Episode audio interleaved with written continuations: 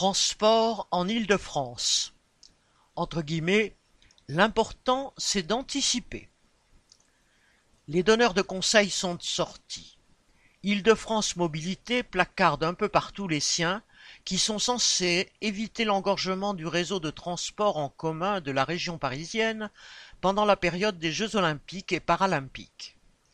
Déjà fréquemment engorgés en temps normal avec huit millions et demi de voyageurs quotidiens, les lignes de métro, bus, RER, trains et tramways risquent d'exploser quand, l'été venu, elles devront assurer un million de trajets supplémentaires par jour.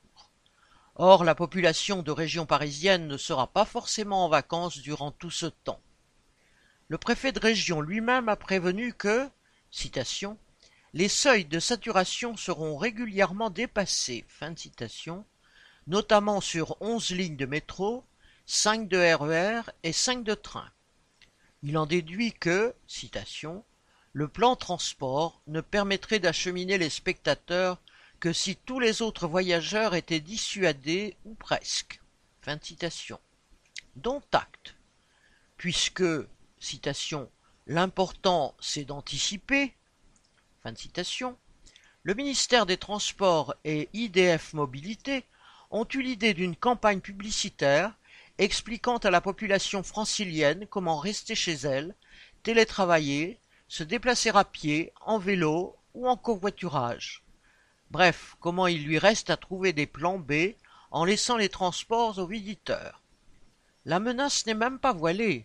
Les galères et les embouteillages monstres seront au programme.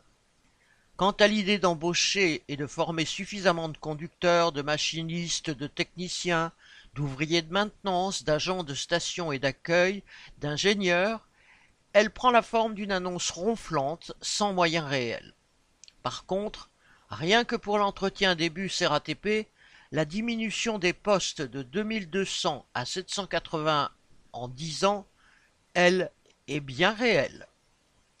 Viviane Lafont